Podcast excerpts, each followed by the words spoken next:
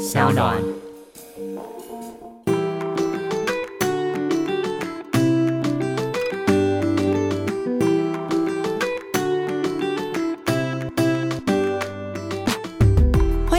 回到 I B 爱公威，相信呢非常多跟我年纪相仿啊，三十出、四十出的女性呢，跟身边朋友聊天的话题呢，不外乎是育儿啊、怀孕啊，还有呃，如果今天你当上一个母亲的话，你会想要成为什么样子的母亲呢？今天呢很开心啊，我们邀请到的是一位在家生产，然后孩子从母性，然后也提倡生育自主权的生育改革行动联盟理事长陈淑婷，欢迎你。Hello，大家好，艾比你好。哇，我好好奇你的生产的过程哦。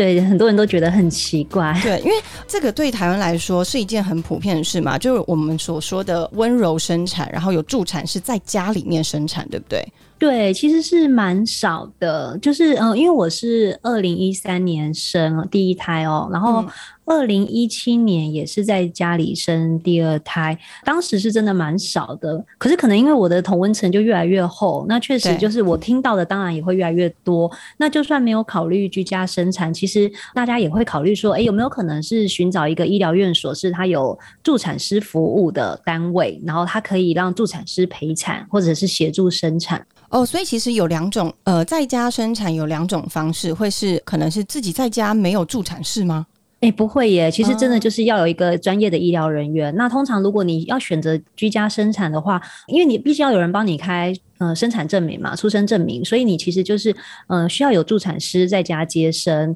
那如果你今天要去医院生产的话，也有不同的选择。有些人就是给妇产科医师接生，然后你也可以选择有助产师服务的诊所或是医院，然后由助产师接生。了解。那你当初一开始生第一胎的时候，在什么契机下让你觉得你希望用这种温柔生产的方式？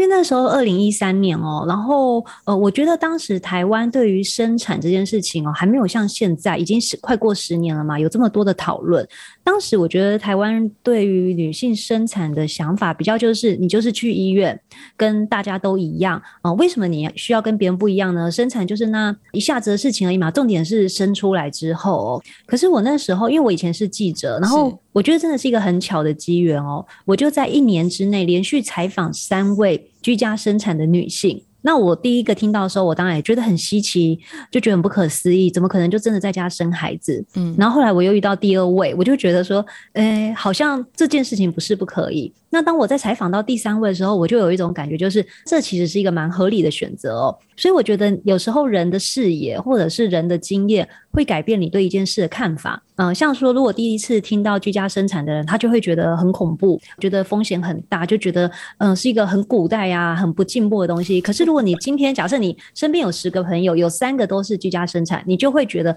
哦，这就跟去医院自然产或是去医院剖腹产是都可以选择的一件事，就是理所当然。可以哦，我就是可以这样生产。嗯，我非常同意你说的，就是演技或者是你身边的朋友是不是有这样的经历？因为说实在的，居家生产这件事情，我不是第一次听到。我真的在大概三，应该是五年前，曾经去一个开幕会的活动，然后那一间的餐厅的老板娘，她就是居家生产。哇，我跟她聊天的时候，她整个散发着光芒，跟我说：“艾比，你真的可以去了解看看那是什么东西。”她还当天送我一本书，然后就专门在写居家生产，好像是一个。温柔助产士他写的，对，助产应该是邱明秀老师吧？如果是国内的话哦，就是邱明秀老师的书，对，国内的老师。然后，所以第二次今天要访问您的时候，我就想说，这是一个什么缘分啊？这件事情出生在我生命中。不止一次，有可能我要到第三次的时候，我就觉得，嗯，我决定要这样做。对，可能有一天你有，如果如果你想生产，然后你也即将生产，你可能就会觉得说，哎，这就是一个很合理的选择。但是我觉得很多人他的紧张或害怕，他来自于他对这件事的未知跟陌生。所以当初你在想要决定用温柔生产的方式的时候，你心中难道没有害怕吗？或是恐惧？我觉得对于生产，我们一定都会有恐惧，也会有害怕哦。就是因为会恐惧跟会害怕，所以才会有那么多人直接把自己交给妇产科。你看哦，难道说在妇产科生产的女性就不害怕吗？其实没有，她们也很害怕，真的，对她们也很害怕，她们也害怕风险，害怕去催生生不出来，或是害怕想要自然生产，可是结果吃全餐哦。没错，所以就是每个人都会害怕。那我觉得，嗯，我在家里，我那时候选择要在家生的时候，其实我也非常的害怕，因为大家就会跟你说有很多风险啊，嗯，有很多各种紧急状况。但是那个真的就是看说你可以做多少功课来了解生产这件事。然后我当时的想法就是，嗯，如果说。生产就是一件有风险的事情，那我应该先把自己的身体还有自己对于生产的知识提升。那嗯，我就去找助产师，就是我们就上了很详细的生产教育课程。然后我也在产检的时候有跟医生沟通。那医生其实我们做了很多检查哦，然后他也判断说，其实我就是一个非常健康的低风险产妇。所以就是，也许就是人家讲的那种，哎，可能有一天真的走一走，或者是上厕所，哎，就很顺利生孩子。就他各种判断之下，当然还是会有风险，有可能在最后一刻生不出来，或是最后一刻真的产后大出血啊，或是之类，这还都有可能的。可是他就是告诉我一件事情，就是其实你今天有这些风险的女性，你不管在哪里生哦，不管是在计程车上、在救护车上、在医院、在家里，你都有可能突然羊水栓塞，你都有可能产后大出血，你都有各式各样的可能。但是如果今天你觉得哦，因为为了避免风险，而你你就选择在医院生，就不会有那些事情，这才是错误的想法。是，这也是为什么妇产科的医疗纠纷非常的多。因为我们在接受任何的手术之前，任何的治疗前，我们都会问很多。对，而且我们都把责任好像丢给对方一样。对，然后我们在问医院，哦，像说假设说，哎，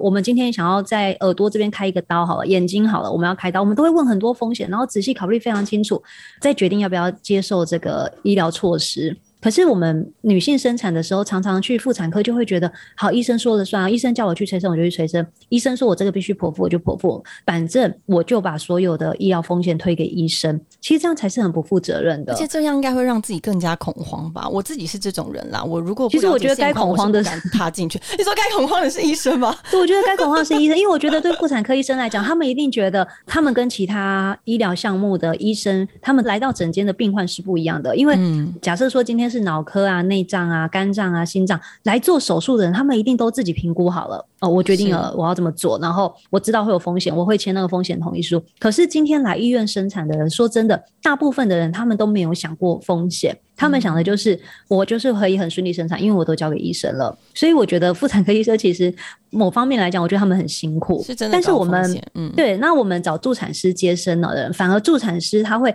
非常仔细的，也不怕触眉头，他就会很仔细的告诉你，你可能会经历什么，你可能会遇到什么，所以你要找好后送安排的医院，可能是二十四小时的，也可能是离你家最近的，因为你会遇到各种你想象不到的事。所以，我有很多朋友找助产师接生哦，我觉得他们反而对于生产的经历的变化是很能接受的。嗯嗯嗯，等于就算是开始的这个强心针就已经打好打满了。对，就算是你突然的，哎，真的生不出来，我决定要去医院了。然后我去医院，我也要真空吸引啊，或者是哦，我突然剖腹啊。但他们已经知道一件事情，就是生产是瞬息万变的，会有各种可能的，然后就不会埋怨医生，你为什么没有好好帮我接生？你为什么没有跟我可能有这个结果？所以我觉得那个心理上的准备完全不同，那就。跟你在哪里生就没有关系了。同意。那你一开始在跟你的妇产科医生沟通，跟他说明你想要就是温柔生产的时候，他是什么样态度啊？我很好奇，因为那个时候是二零一三年呢，十年前，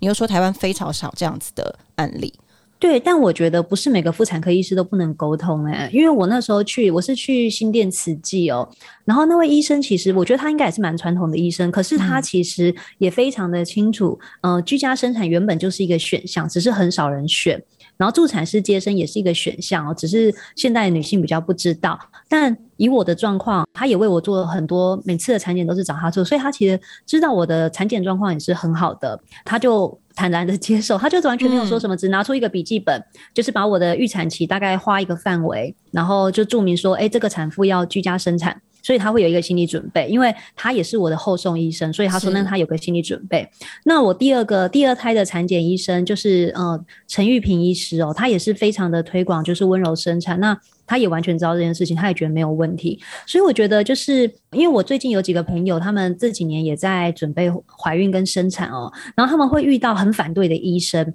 就会跟他对，说，这就是我好奇的，因为有我知道妇产科医师有非常多派系，就是他们甚至一开始就跟你说，你就是剖腹，你就是剖腹，他甚至不会问你为什么他建议你剖腹，或者是他就会觉得反正你要来找我，我就是剖腹，因为我技术好，或是怎么怎么样，就他通常都会有他自己的想法，所以我才问你说，那时候你跟医师讨论的时候，难道他没有用他自己那种专业的角度跟你有种呃说服你吗？嗯，我觉得我真的比较幸运，也有可能是因为我一开始跟医生谈的时候，其实我就会跟他说，哎、我已经嗯、呃有查过一些资料，然后也有读过一些书，我大概知道我可以做这个选择。还是因为你很坚定？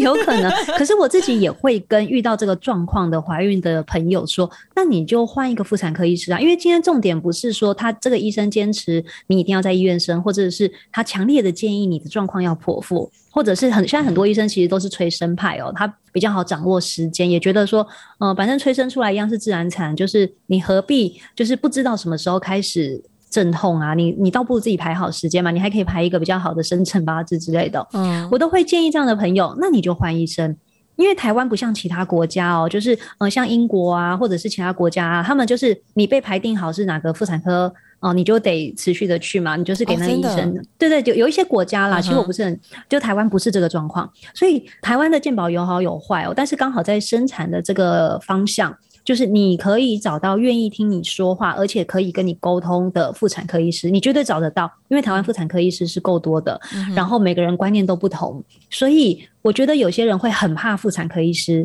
就觉得好像你一讲话就要被骂，或者是对，而且你每次问问题他都不想回答，对，对，那你为什么要找他呢？他自然有适合他的，是自然有适合这个风格的孕妇。可是他如果不是你的风格，其实你可以换一个能够跟你沟通的医师，我觉得是没有问题的。然后我其实我有把我的想法问过我认识的妇产科医师，他也这么觉得。他觉得与其就是这个。呃，孕产妇很怕自己，然后什么话都不敢问，倒不如他问清楚他建议大家就是去问清楚，还有就是找一个你可以对话的人问，因为他说妇产科医师真的不会介意你不找他接生，是但他比较介意你说你现在有话没有讲出来，然后之后有一些纠纷或者是有一些埋怨这样子。同意同意。好，那我们直接切入，就是那已经沟通完医生这一块了，然后你也找到适合自己的助产士了。你那时候是在家生产吗？还是对我两胎都在家生产，那可以跟我们大概说明一下它的过程会是什么样子啊？就是其实我觉得居家生产跟一般女性的生产其实没有很大的差异哦，唯一比较大的差别就是我们要做很多准备，就像我刚刚讲的，我们要上很多生产教育课程。可是对因为当下呢，嗯当下嗯那些什么、是可以打那个止痛针那些的吗？嗯、没有诶、就没有所谓的医疗介入诶、所以在那之前，就是除了上课之外呢，其实我们还会可能像我家没有浴缸哦，我就会买一个比较小型的游泳池，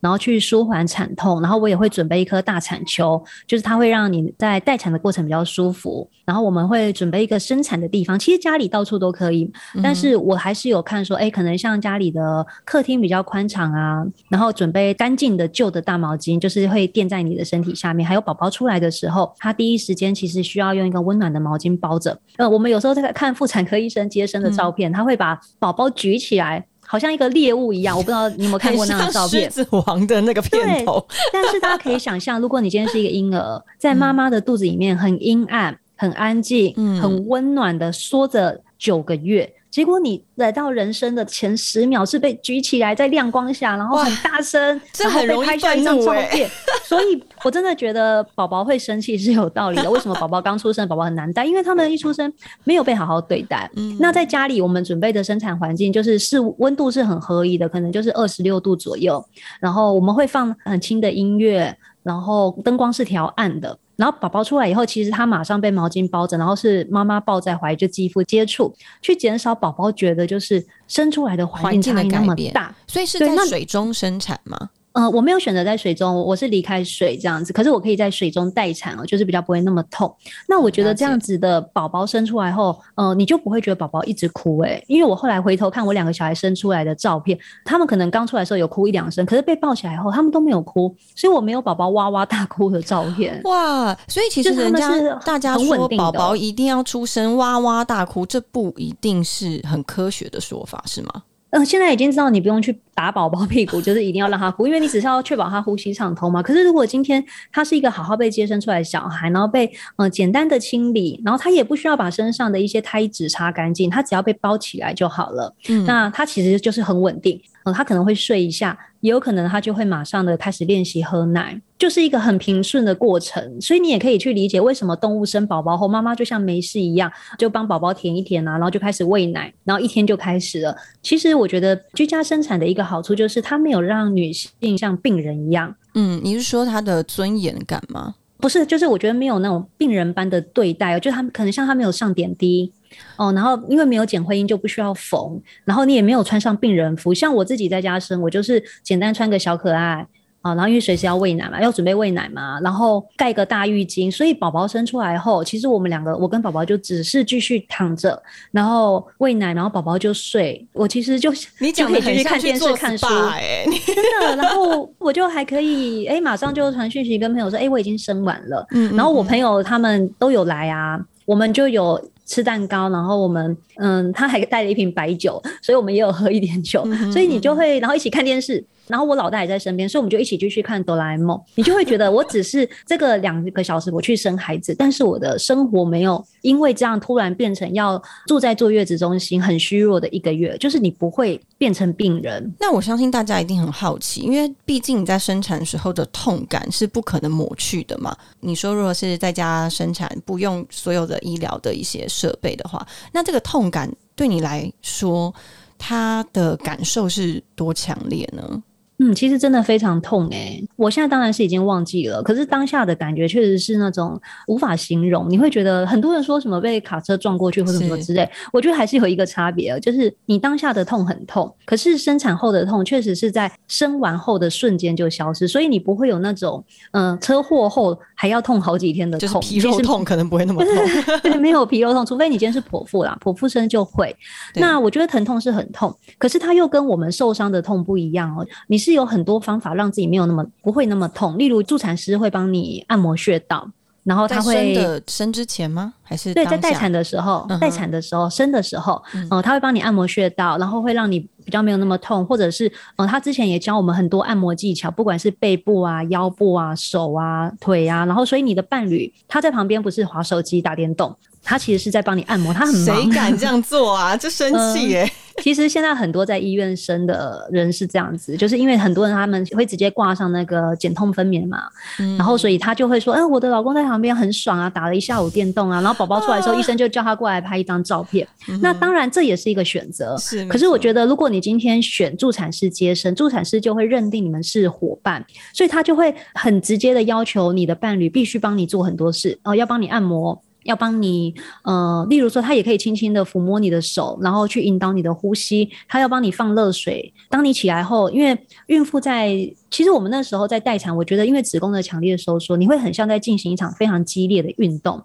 嗯，所以你每次都会做哪一种运动？有相似。爬山吧，我觉得很像爬山，就是你会有一种很痛苦，为什么我人要在这里的感觉。OK，所以你的伴侣要一直拿毛巾帮你擦汗，然后你衣服如果湿了，流很多汗，你毛孔张大，他就会帮你换新的衣服。那所以，我老公那段时间真的超忙的。我生完以后，他也超累。另外一半可以讲话吗？还是可以啊？他可以跟你讲一些。正向的话，就是他可以说：“哎，我真的觉得你表现的很好，或者是你真的很努力。”还有就是，我觉得快宝宝快来了，我有感觉，就是大概类似这样的话，就是很很可是鼓励的话。对对，但是有时候在医院，我们比较难听到鼓励的话，因为我觉得医院人很多，所以我也有听过，就是在医院生的朋友，就是他的伴侣会讲一些：“你干嘛叫那么大声？这太大声了，有那么夸张吗？” 或者是你想吃什么，我去买，然后他可能就去买东西了。他可能或者是他说：“哎，我我现在去上个厕所。”对，我去上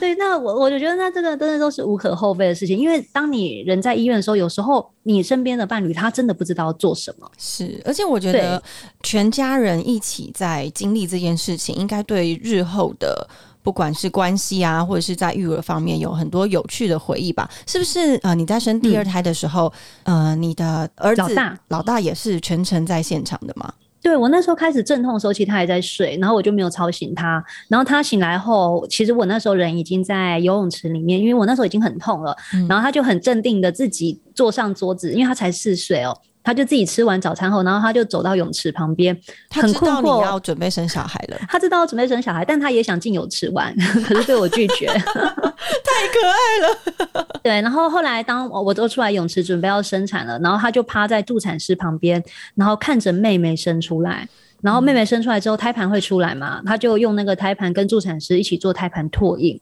那我觉得这件事情对她的影响非常大哦，因为之后我们跟她妹妹讲起一些生产故事，或者是有人问她：“哎，妹妹出生你有没有高兴啊？”或怎么样，她都会说：“我是第一个看到妹妹出来的人。”然后也会她也会跟妹妹说：“我是全世界第一个看到你的人。”确实，她比我还早看到。对，真的。那我觉得这件事对他来讲确实是影响很大。例如，就是他以后听到女性是要阴道产生小孩，他就不会听到阴道两个字就呃没有啊，因为他真的看过。嗯，然后他也不会觉得说，哎，妈妈干嘛突然从去一趟医院就抱着一个妹妹回来？那个是谁？那是什么生物？因为他是真的看到妹妹生出来。嗯嗯。然后我相信他对，嗯，因为他对月经也不会有任何的疑惑跟那种觉得很恶心，因为嗯，生完宝宝后他本来就会有排一些血，然后。胎盘会出来，所以他也看过，然后帮妈妈做胎盘拓印，所以，嗯，现在对他来讲，就是整套，我觉得他上了一个好精实的生产教育课程。是是，这个感觉是通常我们不会让孩子去参与的，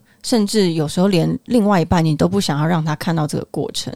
对，但我觉得其实如果你今天在像我们一样，我们在生产前已经跟小孩做过生产教育，我们也跟他讲说，他到时候会看到什么哦。对他来讲，他其实是上了一堂课，而不是觉得经历了一个可怕的遭遇。但是也有些小孩，我也有知道，就是有小孩是很抗拒的，他有直接跟妈妈说：“哎，我不想看到这些东西。”那你就不要让你的小孩参与。所以还是要看小孩的接受程度。是，我觉得经历这两次的呃温柔生产，跟你。创办生育改革行动联盟，你觉得是有很大的关联吗？嗯，其实我也不能讲创办，我应该是比较像是被邀请加入，哦，因为是台大社会系的吴嘉玲老师，他其实在十几年前，他们就曾经发起过台湾前一次的生育改革、生产改革，可能那时候就是嗯，后来就是没有那么的延续下去。那时候是什么什么事件发生需要生产改革这件事啊？其实我有一点模糊，因为我那时候并没有参与。我知道那时候大概是有讨论像生产计划书，还有就是说，呃，也是一样的问题，就是呃，医疗介入真的太多了。嗯嗯嗯。再到说二零一五年生动盟成立，就是他去找了一些哦，像我们这些，就是我们其实都在自己自己的领域关心温柔生产，或者是实践在家里的温柔生产。然后他把这群女性集合起来，然后我们就是每个月固定开会一次，去讨论说，哎，我们到底这群女性的力量可以做些什么？然后又过了一年，生动盟才真的成型。是，所以所以我觉得大部分都是在跟大家分享什么样子的内容。哦，其实我们做蛮多的。我们其实有分倡议小组跟教育小组。像倡议的话，我们就有推说，其实男性他是我们现在男性陪产假只有五天，对不对？嗯，而且是六成薪。陪产假是全薪，是育婴假，它现在变八成薪。然后男性的产检假只有两天。可是如果今天生产真的是一家人的事，为什么女性去产检现在十四次，然后男生只有两天假？那男生要自己选说，哎，哪个哪一个产检比较重要吗？可是没有，他应该就是都要去参与，然后他们要一起做生产的准备。哦，所以我们其实是有倡议说，就是应该要以整个家庭的规划来看生产准备的这些相关假期。还有，你看啊女性生产后，结果她的伴侣五天后就要去上班，可是五天后他们其实还在手手忙脚乱。是，她应该要有完整的产假，然后去适应说整个家庭要有一个新生命加入。所以这是包括生动盟倡议的一些内容，有可能就会包括这些。有有，我们有包括这些，然后也包括说，嗯，其实像女性的目前的生产，应该要有更多元的选择。我们应该要有更多医院，就是去邀请助产师加入。就是你在医院里，因为我们生动王并不是推广居家生产，居家生产确实有它的风险性哦。因为呃，有些人后送可能没有那么的顺利，或者是时间延误。所以我觉得理想的状况是，就是像有一些国家，它可以做到助产师跟医生在。医院里面是合作的，低风险的产妇由助产师接生，那高风险的由医师接生。我们觉得这个就叫做共照制度啦，共同照护制度。这其实也是生动盟在推的。然后，如果你有共照制度，你就可以减少非必要的医疗介入。像说台湾检会阴的女性可能超过九成哦，也许九成九吧都检会阴。不知道大家听众知不知道这件事情？真的是蛮恐怖。如果是哎，只要在医院生产，大部分都会。大部分都会过这一块减嘛，对不对而且会跟你说你一定要减剖，哎，剖腹产就不剖腹就不用哦对对对，对，可是台湾的剖腹产也是世界超高的，大概百分之三十四的女性哦，呃，新生儿都是剖腹产出生，等于每三个就有一个。嗯那其实这都是蛮过度医疗介入，或者是像台湾，呃，我也可以非必要的剖腹，我就是花钱嘛。然后看个黄道吉日，还有就像现在的过度催生，就是我们直接谈日子，你来催生，可是明明小孩他可以自己产程启动来出生哦，那这些都是生动我们觉得可以讨论的。哦，那我们在教育方面，就是希望推广更多真正的生产教育，因为我觉得当产妇有知识了以后，她才会有力量去沟通，然后还有就是去选择她想要的生产方式。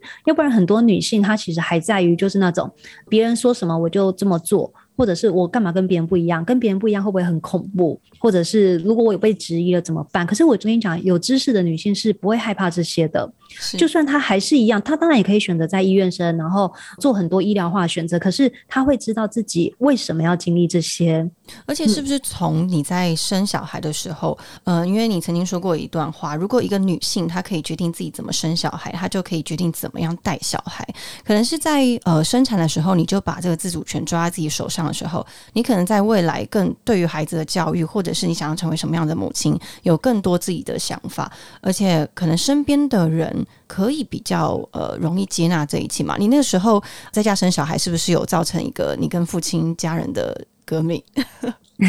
其实我还好诶、因为呃，也许就像你讲的、哦，就是我觉得你你决定怎么生孩子的态度，会影响你怎么成为一个母亲哦，因为会决定你的育儿观念，包括后来的母乳之类的。所以像我在家生小孩，我就是生了诶、我自己决定，我并没有告诉他们，然后我只是在生完后通知他们说，哎、我已经生完了，然后他们就会问哪一间医院，我就说哦，我在家里，然后长辈就会很慌张跑来看啊，就会觉得是不是来不及啊，或者怎么样的，然后我就会跟他们说，没有，我我原本就选择我要再加深。那他们就会去发现一件事情，就是对他们来讲，我还是小孩，他们就会发现他们的孩子是没有要跟他们讨论这件事的，但是他们会经由我知道这件事，所以带到后来，诶，我决定我的孩子要从母性。当然，这个就是会引起比较大的纠纷。了 长辈当然更在意这个，因为他们可能会觉得你在哪里生是你的事，可是小孩的姓氏是整个家族的事。可是我也是用一样的态度跟他们说，就是我是告诉你们，我知会你们，我没有要征求你们的同意。嗯哼，对，那我觉得这个观念很重要哦，因为我到现在在怀孕社团还是常常看到很多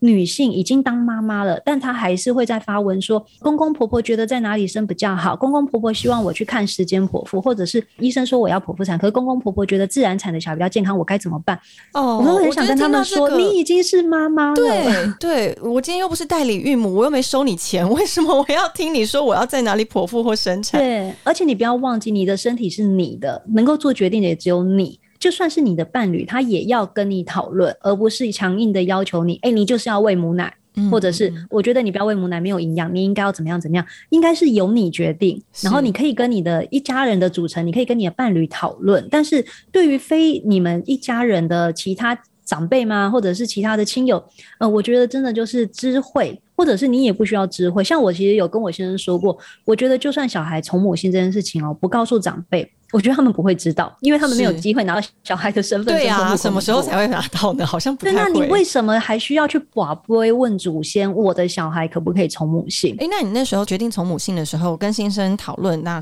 这个过程可以跟我们分享吗？我没有跟他讨论啊，我也就是跟他说我要这么做，我觉得我们应该这么做。然后我先生他其实也非常知道我的个性，他大概知道我决定了就是决定了，然后他也觉得这件事情没什么问题。当然他还是有问一下，就是我的原因是什么，因为他必须要去说服他们家的长辈。嗯，所以我就有跟他讲一下我的考量，就是我觉得这对于台湾的性别平等之路其实是很重要的一步。那当然只有我走一步不够，可是如果这一步我也不走，那我怎么去跟别人讲这个议题呢？那如果有一百个人走，那这一步不是跨的比较大，对不对？是，所以我大概有跟他讲一下，那他也可以理解我。所以我觉得我很幸运的是，我的伴侣是支持我的，他其实不太会对于我的决定去质疑。那我知道有很多人，他们不管是做生产啊、怀孕、生产到从母亲，他们都遇到伴侣很多的质疑跟反对。是。但那我觉得前提会是一开始就不管是不是因为生育的问题，而是一开始本来两个人的沟通可能就有点不足。对对，我有点不好意思讲这么直接，其实我都觉得那我就是觉得这个你们两很合理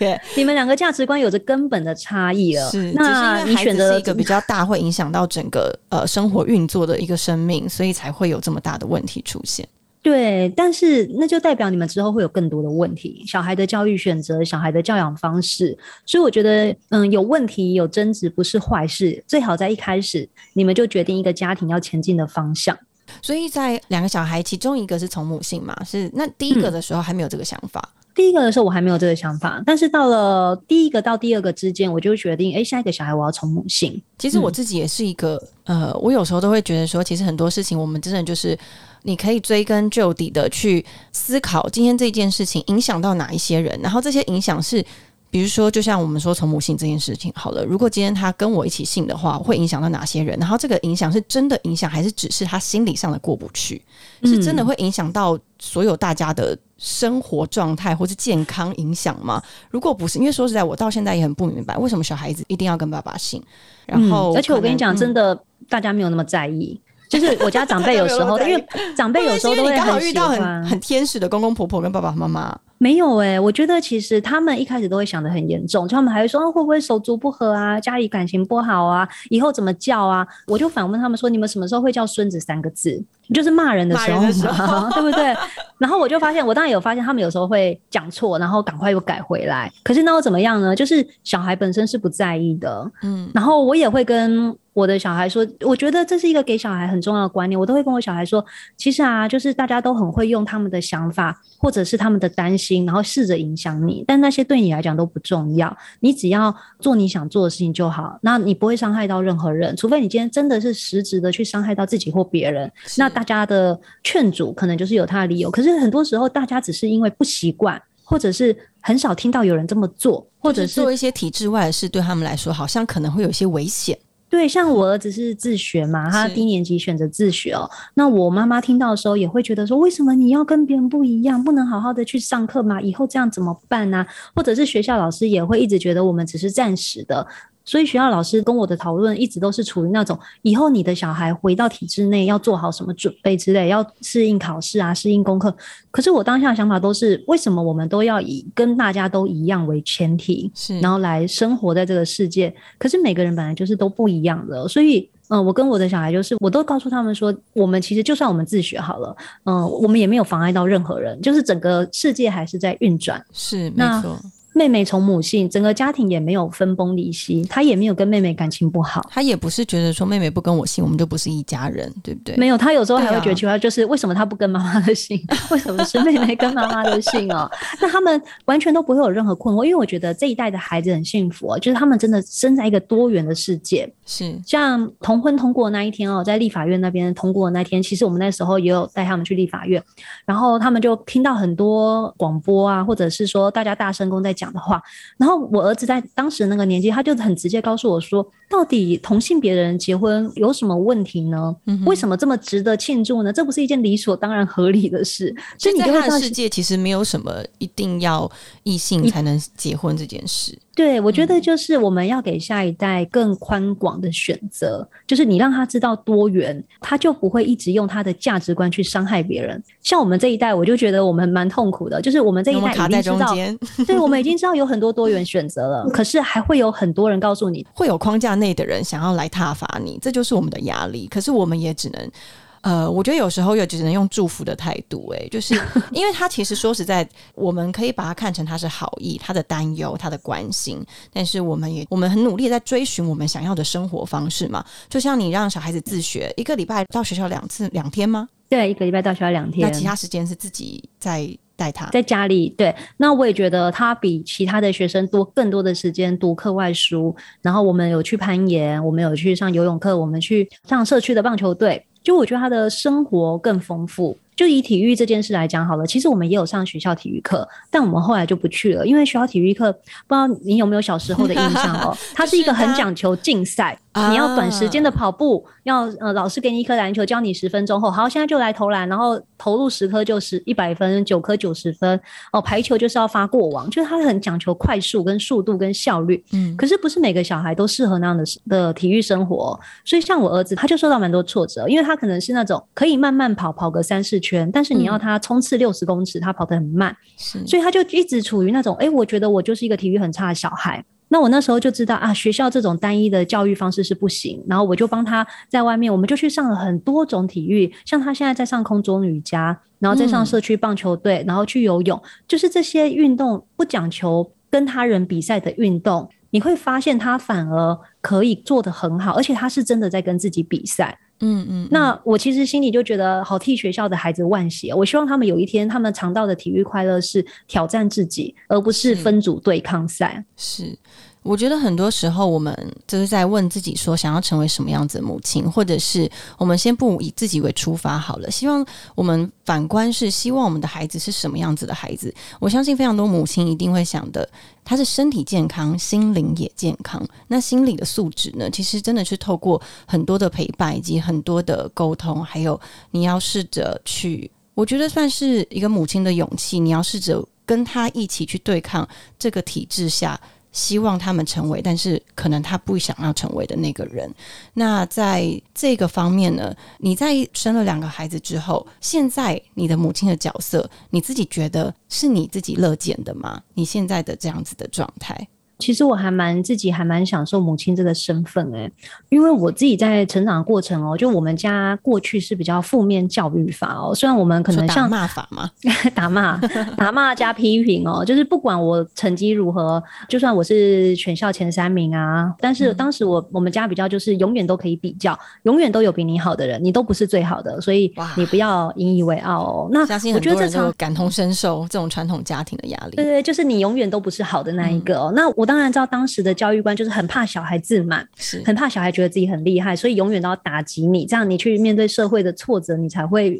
比较能够承受啊。就像我们现在讲的，就抗压性吧。但是我觉得当时父母的教育法都忘记了，他们会让小孩也失去自己的成就感跟自信心哦。所以我好长一段时间都也会觉得很怀疑自己的能力，嗯，然后也会觉得说我如果做什么事情，好像我总是做不好，总是有人会做的比我更好。那很多事情，也许我就不要自愿去做啊，反正。我不可能是做的好的那一个，嗯哼。可是我觉得，因为生养小孩哦，然后在带他们的过程，我真的觉得开拓我自己的世界。嗯，例如说像，嗯，我现在跟孩子讲母语，其实我在成长过程全台语，对不对？对对对，我我当然有有时候我的 我的台语真的不是很好，我自己也是努力了好几年，很多还还是我没办法讲，然后我就会在他们面前用手机查，我就会跟他说带妈妈这妈妈查这类。像有时候我们去动物园，他们会问我那个什么水獭的台语，哇，太难了吧？穿山甲太难了，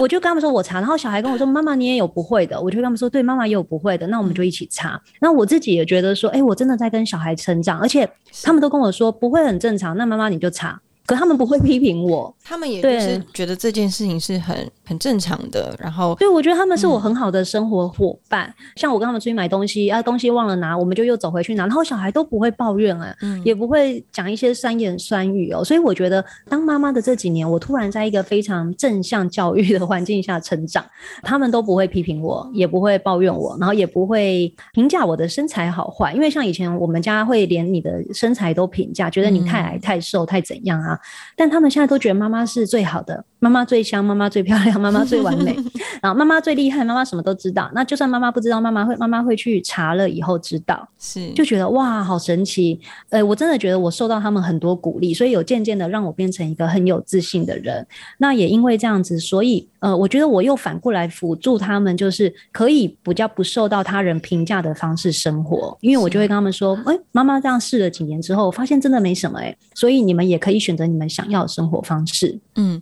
因为一开始可能呃很多人还会特别的强塞一些东西给孩子，是因为担心他未来会变成什么样子。可是你是以呃你自己下去做实验，你跟着他们一起学习，一起成长，然后你发现其实这样过得也蛮好的。我觉得这个正向的循环是很幸福的一件事。那今天如果呃你说你现在很幸福，然后也很享受当母亲这件事情，那今天如果要你给现在一些新手妈妈一些建议，我们先不说。教育这件事情好了，你觉得有什么样的心得可以分享给他们？对于新手妈妈的时候，她要怎么样去面对突然这个身份在自己身上呢？嗯，我女儿之前有跟我讲过一件事情哦，让我印象非常深刻哦，就是大概她三岁的时候，我她就问我说她几岁，然后我就说你现在是三岁，嗯，然后我就反问她说那你觉得妈妈几岁？她就说妈妈也是三岁。那这件事这句回答我就永远记得，所以我就觉得各位新手妈妈，就是你们都是生了小孩后才当妈妈，所以跟你现在的年纪跟你的人生经验无关。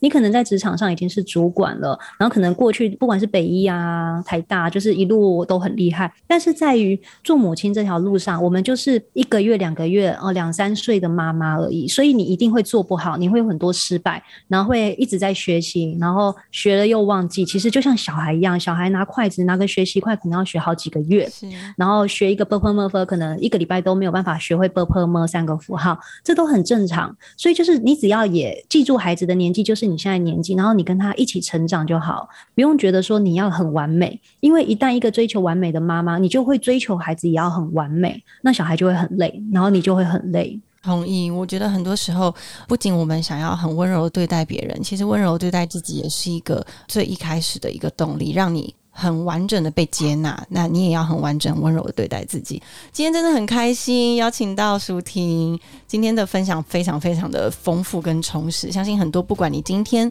是要即将成为新手妈妈呢，还是你现在正在为了自己的育儿努力，我相信我们都还有很长一段路要走。但是温柔的接纳自己，会是一个很好的方式。谢谢你，谢谢，不会谢谢你们，大家辛苦了，谢谢你，我们下次见喽，拜拜，拜拜。